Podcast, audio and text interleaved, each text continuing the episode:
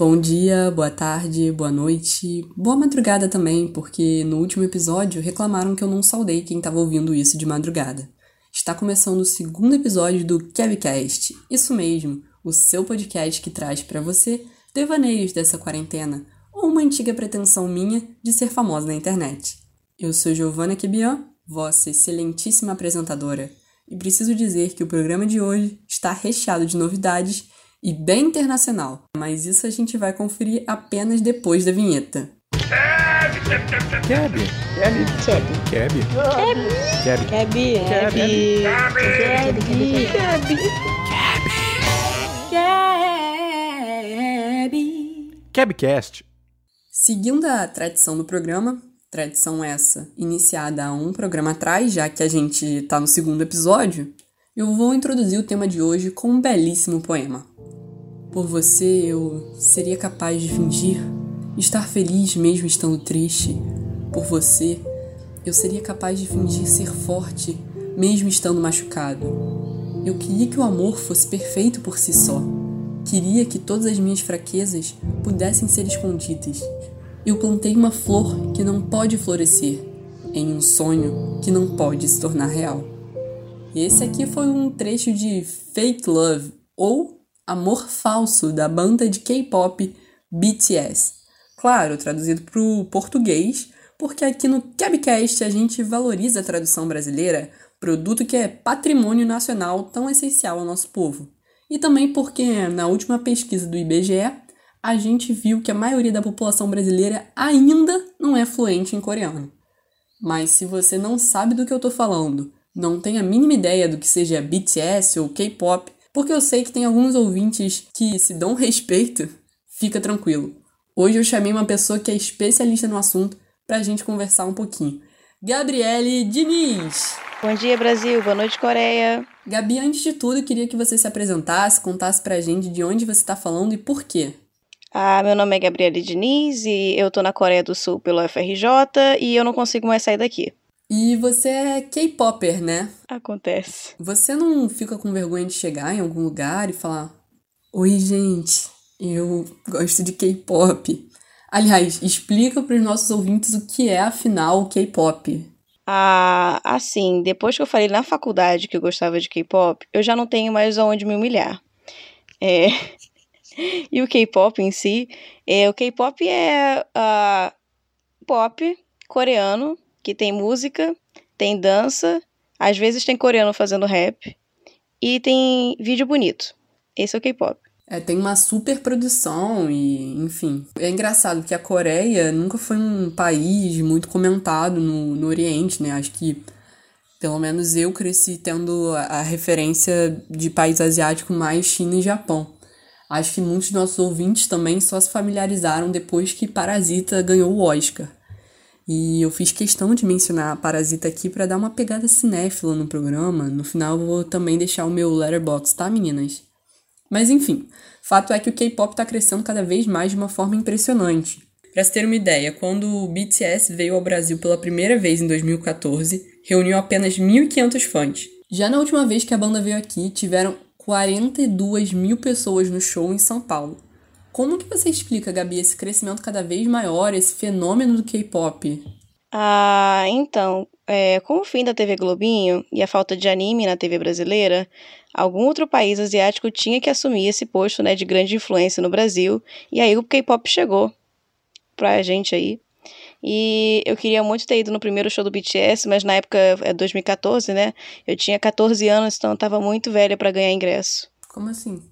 Porque 14 anos já não é mais idade de quem gosta de K-pop, cara. Tem que ser mais novo. Ah, é? Não sabia disso. Qual é a faixa etária de maior, mais fãs de K-pop, assim? Eu acredito que seja assim, entre 13 e 15 anos e depois entre 20 e 30 ou 35, porque sempre tem umas pessoas muito doidas que gostam de K-pop. Por exemplo, assim, sem querer apontar dedos, tem uma menina aqui no intercâmbio comigo que tem 30 anos e é fã de BTS e veio pra Coreia porque gosta de K-pop.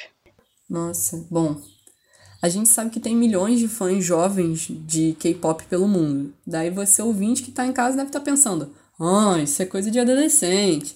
Mas aqui no Cabcast a gente prova que não. A produção pediu para vocês perguntarem a seus pais, mães, avós e avós se eles sabiam que era K-pop e ficou bem claro que é um fenômeno intergeracional. K-pop. Ah, um tipo de festa. Tá? Pai, você sabe o que é K-pop? K-pop? K-pop. É homem ou mulher?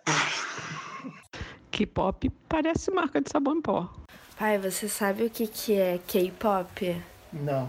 Não sabe? Não sei o que é K-pop. O que, que você acha que é? K-pop? K-pop, é.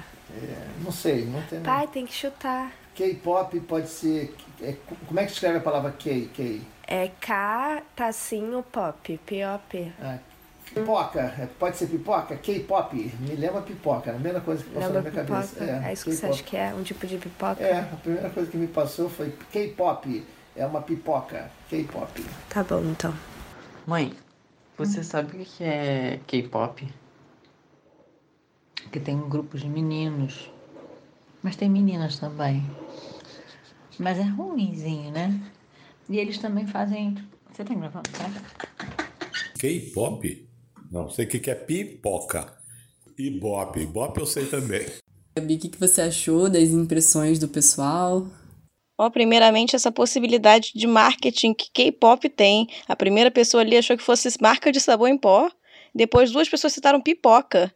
Gente, bota o BTS pra fazer propaganda da Yoki. O brasileiro médio não vai saber diferenciar. Vai ser ótimo. A Yoki, na verdade, é japonesa, né? A Yoki é japonesa, mas a gente tá falando o quê? Do brasileiro médio. É outra preocupação e preocupação com gênero. Uma pessoa perguntou, é homem ou mulher? E outra pessoa falou, são grupos de meninos, mas às vezes tem meninas.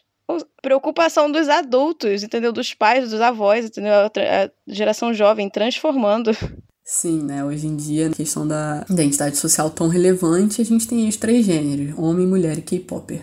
Eu sou K-popper e você? Eu sou mulher, graças a Deus. Bom, Gabi, você me contou outro dia que aí no intercâmbio você conheceu muita gente que foi pra Coreia só pra fazer treinamento e virar idol.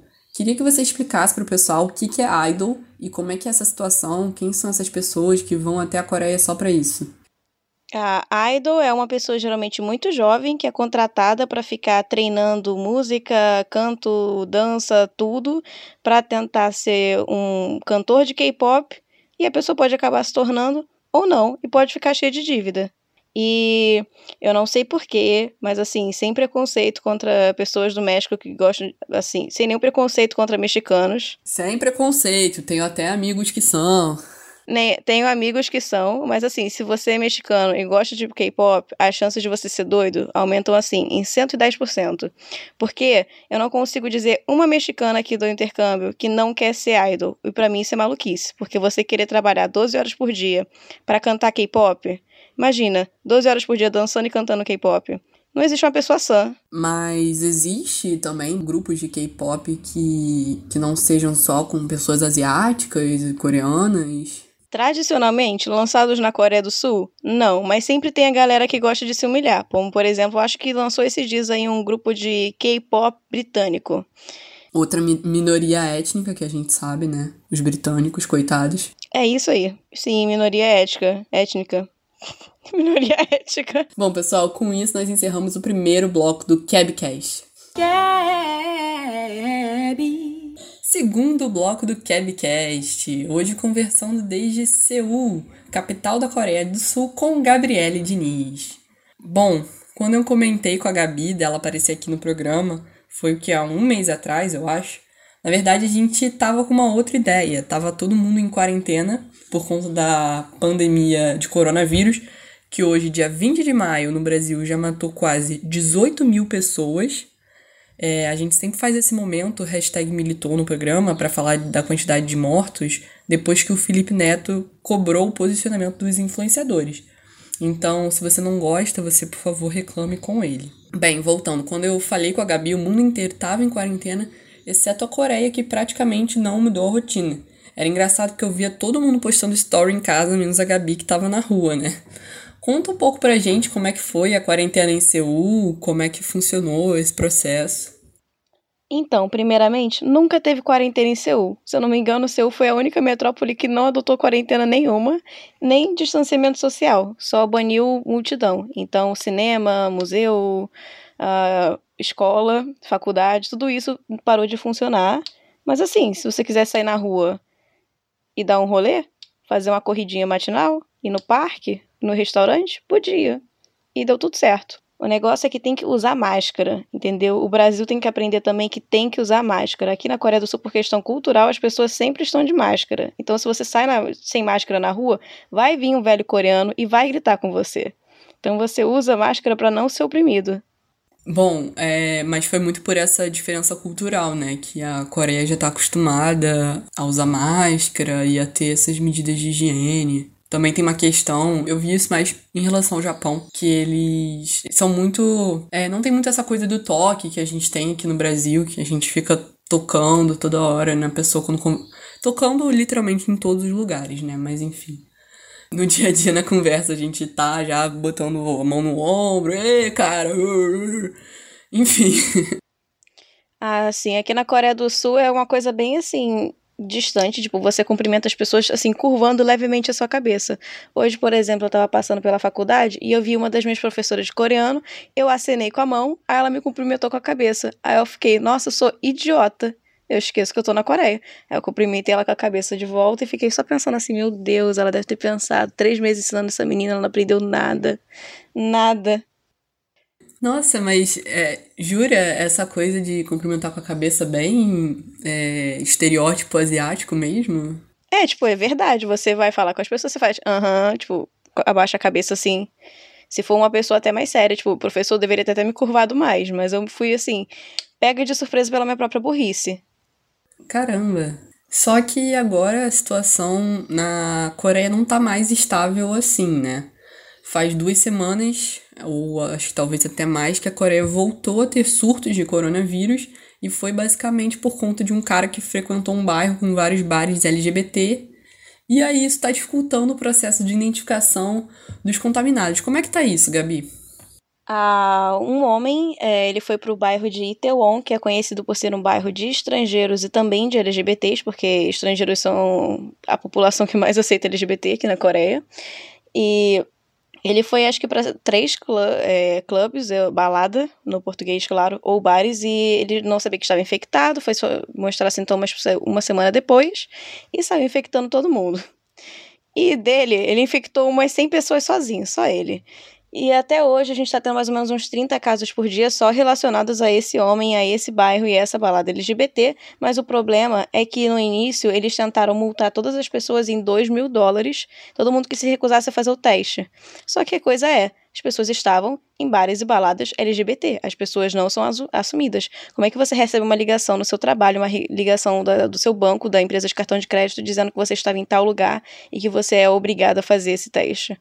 Então, depois de uma certa resistência, que eles viram que nos primeiros dias o número de casos estava muito alto e as pessoas não, elas estavam se recusando a fazer o teste, ele falou: "Não, agora já vi que não vai dar certo. O teste agora é anônimo e gratuito para todo mundo que provar que estava naquele bairro naquele fim de semana."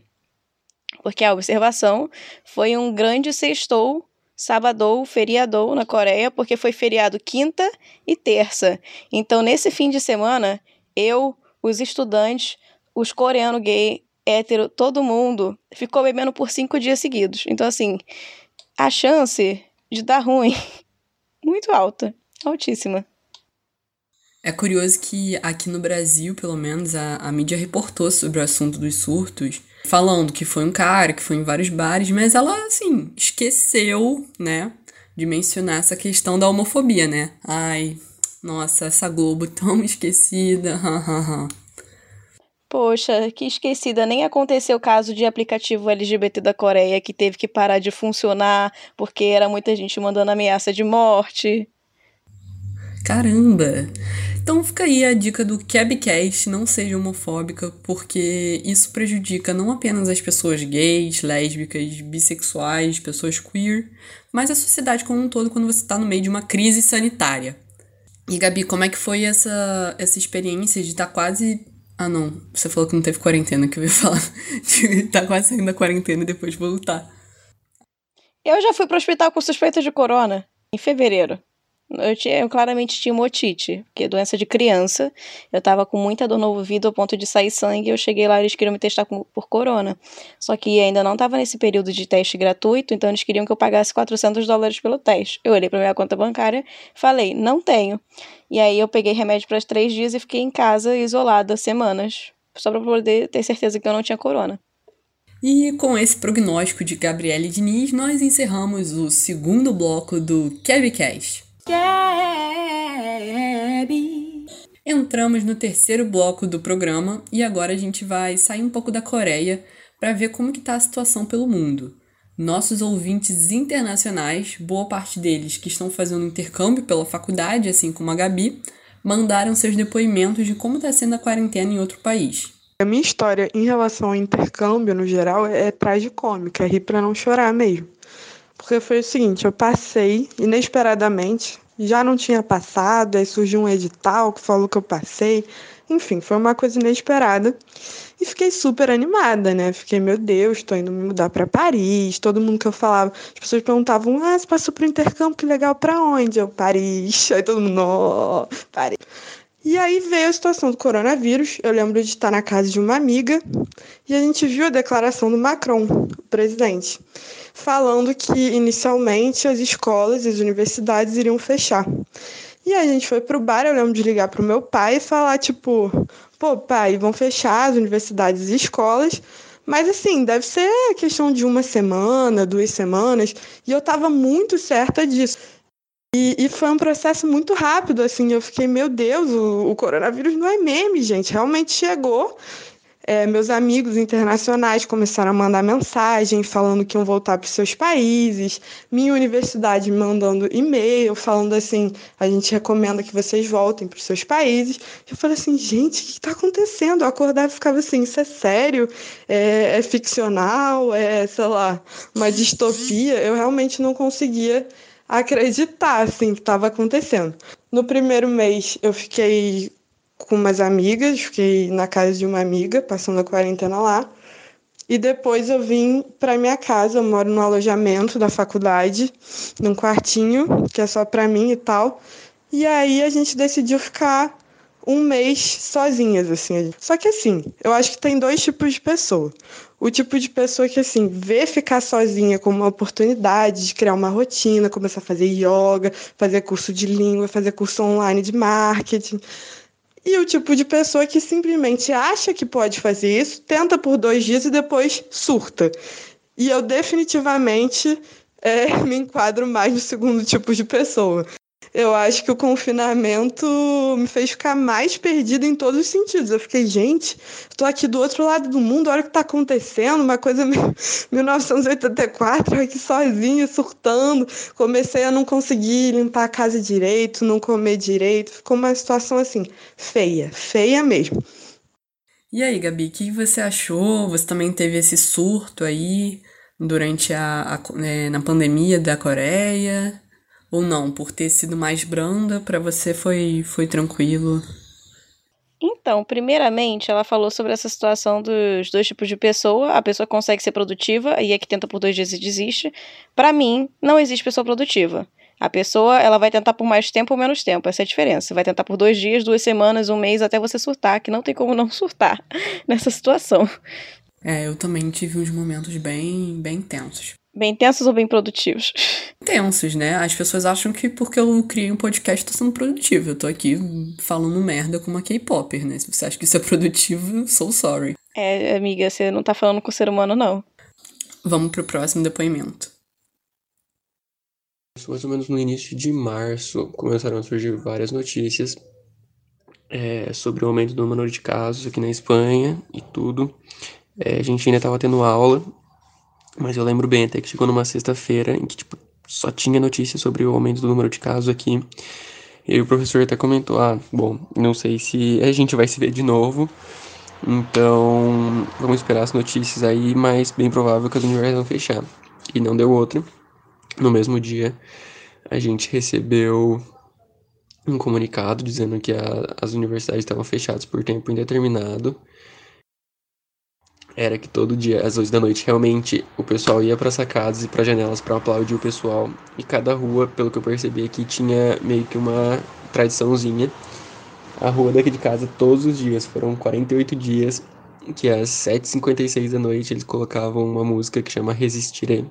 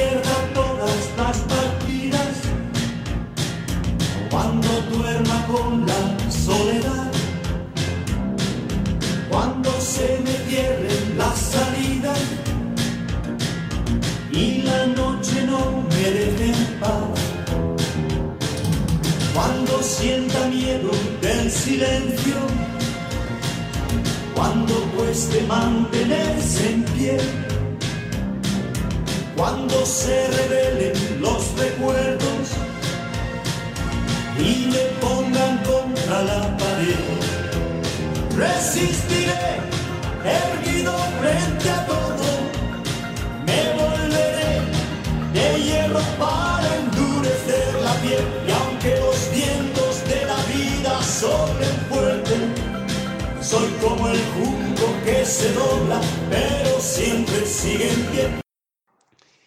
Então essa música tocava das 7h56 às 8 Aí às 8 tinha mais de um minuto de, de palmas pro pessoal sanitário e polícia. E depois, cada dia, eles colocavam uma outra música tradicional espanhola. E o engraçado era que tipo, o pessoal começou a se falar entre as janelas. É, tinha alguns casais que iam na sacada ficar dançando. Isso ia até mais ou menos umas 8, 7 da noite. E de sexta à noite eles colocavam um eletrônico. Aqui na Espanha eles deram início ao que eles chamaram de desescalada. Então cada, cada pueblo, província, é, iniciou na fase zero. Na fase zero, por exemplo, entre as 8 da manhã, entre as 6 da manhã e as 10 da manhã, ou das 8 da noite às 11 da noite, é, o pessoal jovem, adulto, pode sair para fazer exercício físico sozinho ou acompanhado de mais uma pessoa que mora junto. Daí das 10 da manhã ao meio-dia é, pode sair os pais com crianças e na parte da tarde os idosos podem sair para caminhar. É, e aí a cada a ideia é que a cada duas semanas fosse reavaliado e para ver se poderia ir para a próxima fase, que ainda tem outras três fases, tem fase 1, fase 2 e fase 3. Cada fase vai sendo liberado um, um pouco de coisa a mais. Olha, eu gostei muito dessa ideia de botar música e tal. Eu fico imaginando como seria na Coreia do Sul, né? Com certeza a gente teria que botar BTS. Então, assim, eu apoio. Eu queria muito ter feito parte dessa situação aí, mas não. Felizmente não tive que fazer parte, né? Isso que eu ia te perguntar, não teve um, uma música aí na Coreia, né? Não teve essa tradição, porque em vários países teve alguma coisa, por exemplo, depois a gente vai ver em outros depoimentos, mas a gente viu é, passou bastante na televisão aqui no Brasil, que na Itália eles iam pra janela, pra sacada, cantar o hino da Itália e tudo mais. Eu vi muito meme no Twitter das pessoas colocando música pop assim nesse vídeo, dos italianos cantando. Sim, sim. E foi uma tentativa que aqui no Brasil fizeram com aquelas, aquelas artistas cantando trem-bala, mas ficou uma tragédia. É. É, o Imagine brasileiro. Brasileiro. Eu gosto que nesse, nessa música eles cantam Resistirei, né? Uma coisa meio. Uma alusão ao, ao imperialismo, não sei, mas eu gosto muito do Resistirei, né? Que tem um sotaque ali americano. Mas, bom. É, foi isso. Não, não deu certo Imagine brasileiro, infelizmente. Vamos para o próximo depoimento, que é de uma ouvinte da Dinamarca. Eu tava aqui na quarentena e aí a gente podia sair na rua, mas a gente não podia, assim, contar com ninguém, não podia fazer nada, sabe? A gente podia sair para fazer esporte, por exemplo, correr, andar de bicicleta. E aí um dia eu peguei a minha bike e falei assim, cara, vou de bike andar pela, pela cidade, explorar a cidade, viu o pó. Aí comecei a andar, achei um lago lindo. Aí falei assim, nossa, que lago lindo. Aí peguei, andei mais um pouco, aí achei um. Qual é o nome do negócio? Achei tipo uma floresta. Falei, nossa, que floresta linda. Daqui a pouco tinha um parque, mas o parque era tão lindo, tão lindo, que eu queria muito entrar nele. Aí eu vi assim uma plaquinha e entrei no parque. Daqui a pouco tô andando, aí comecei a filosofar, pensar na vida. Falei, meu Deus, tô muito grata por essa experiência. Nossa, realmente a gente não pode reclamar de nada. Olha como a vida é perfeita, olha como a natureza é perfeita. Tô andando de bicicleta, bate cinco minutos, eu olho pro lado, um monte de túmulo. E eu fui parar dentro de um cemitério. Você me acredita nisso? Era um cemitério, vários túmulos. Por isso que era tão lindo. Era, era a entrada do cemitério. Tipo assim, ai, nossa, sinceramente. Só eu vou passar por essas coisas. E aí, Gabi, o que, que você achou dessa, dessa reviravolta? Chocada! Eu achei uma alusão perfeita a todas as pessoas que estão tentando manter a positividade nesse momento, porque você acha aí tão- que momento lindo, tô tão grato que eu posso ter autoconhecimento e posso relaxar e não sei o que lá, e você olha pro lado, túmulos. Perfeito. É verdade. Tá aí uma ótima metáfora do coronavírus. Fica a dica, Pugliese. É... Agora Pugliese foi cancelado, né? Nem tem pelo que a gente falar isso. Todo dia Pugliese é cancelada. Todo dia. Vamos lá pro próximo. Eu tô fazendo um intercâmbio, né, pela FRJ, e aí eu escolhi vir pra Itália. E eu tô morando em Roma, e vai, acho que vai fazer quatro meses já. Mas assim, agora as coisas aqui estão voltando ao normal, a vida tá voltando ao normal já. E tá ótimo, e mas sempre com as medidas de segurança. E a gente tá tendo um pouco mais de liberdade. Basicamente isso, agora eu posso ir no supermercado junto com alguém, graças a Deus. Eu ia no supermercado sozinha, agora eu posso fazer minhas compras junto com meu colega de quarto, que é uma dádiva, porque um dia a gente não sabia disso, inclusive. E aí a gente foi fazer compras juntas, a mulher viu nós dois conversando, começou a gritar com a gente em italiano, nenhum dos dois estava entendendo nada expulsou ele do supermercado. Aí ele deixou as compras no chão. Eu fingi que não conhecia ele. Foi mó doideira, mas agora, graças a Deus, a gente já pode ir juntos. Ah, eu me identifico um pouco com a galera da Itália, porque assim, foi China, Coreia do Sul e Itália. Né, teve um momento que a Coreia do Sul estava bem pior que a Itália, e aí a gente deu uma consertada e o resto do mundo desandou. É, Sim, a vida começou bem errada há uns 3, 4 meses atrás, mas agora voltou ao normal, me identifico muito. Só que essa história de gente de largar comprar no chão, não conhecer que não fingir que não conhecia o menino. E rolou alguma situação com você aí de você é, tá fazendo alguma coisa que não podia e gritaram com você em coreano e você não entendeu? Ah, a gente, quando é xingamento, a gente entende, né? Mas acontece sim, às vezes a gente, tipo, tira a máscara, sei lá, pra tá tomando um café, tira a máscara e tal. Quando você tira a máscara, sempre tem um velho, assim, que vai gritar com você. E assim, eles são um grupo de risco, né? Tá certo de gritar com os outros. É, agora vamos pro nosso último depoimento. Fala, Keb. Então, aqui na Argentina, a gente está em quarentena obrigatória desde o dia 13 de março. E antes disso já estava rolando uma quarentena voluntária, assim. é, Uma...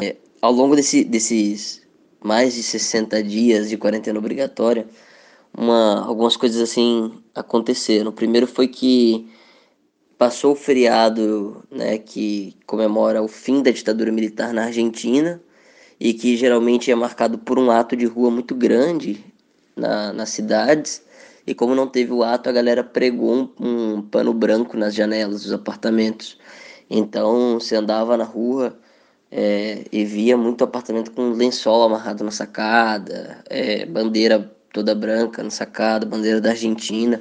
Eu não sei como que a galera consegue lembrar, mas uma coisa muito interessante que rola aqui é que todos os dias, 9 horas da noite, tem aplauso para os profissionais de saúde. Um fato que curioso assim que rolou aqui, no Brasil rolou o churrasco na frente da Caixa Econômica. Aqui rolou uma parada que quando é, liberaram os aposentados para poder sacar a aposentadoria, eles esqueceram de avisar de como seria organizado. Então seria pelo número de identidade. Quem tem identidade termina com 0 e 1 um seria, iria para sacar a aposentadoria na segunda-feira. Quem tem identidade que termina com 2 e 3 iria na terça e assim por diante. Só que eles não avisaram isso direito e gerou uma confusão que ficou a velharada toda na fila do banco, umas filas gigantescas, assim, fila de 500 metros, um quilômetro de fila, e só velho na fila, só velho na rua. Foi uma coisa engraçada que rolou aqui. Eu, particularmente, só tô dentro de casa. Aqui, sexta-feira, a gente costuma tomar uma cerveja, tomar um vinho, comer uma parada.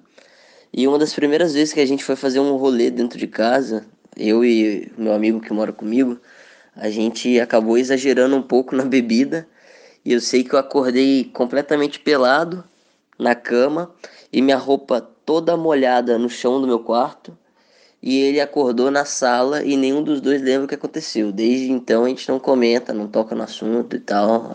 Olha só, eu tava prestes a dizer que, é, que a Argentina é um país exemplar. As pessoas fizeram quarentena voluntária, as pessoas têm memória da ditadura militar para chegar e falar que esqueceram de avisar como seria organizada a aposentadoria e ficou um quilômetro de velho na rua. Esqueceu de avisar. Isso foi muito Brasil. Não existe país perfeito. O país ele tem pelo menos uma característicazinha de Brasil. Sim, sempre tem que dar um toquezinho de brasilidade, né? Um, um jeitinho brasileiro, né? De resolver as coisas. E esse foi um, um depoimento de um grande fã do Cabcast, que não sei se você reconheceu, Gabi, mas ele apareceu no nosso último programa também, um grande entusiasta aqui do, do nosso podcast. Você também teve alguma história assim, de é, durante a quarentena aí, de passar um pouco dos limites, esquecer o que aconteceu? E, gente, tem uma coisa que as pessoas fazem na Coreia do Sul é passar dos limites. Porque todo intercambista, ele já bebe muito, já bebe de segunda a segunda. De segunda a quarta, né? Terça-feira tem que dar um descanso, não abre o bar e tal.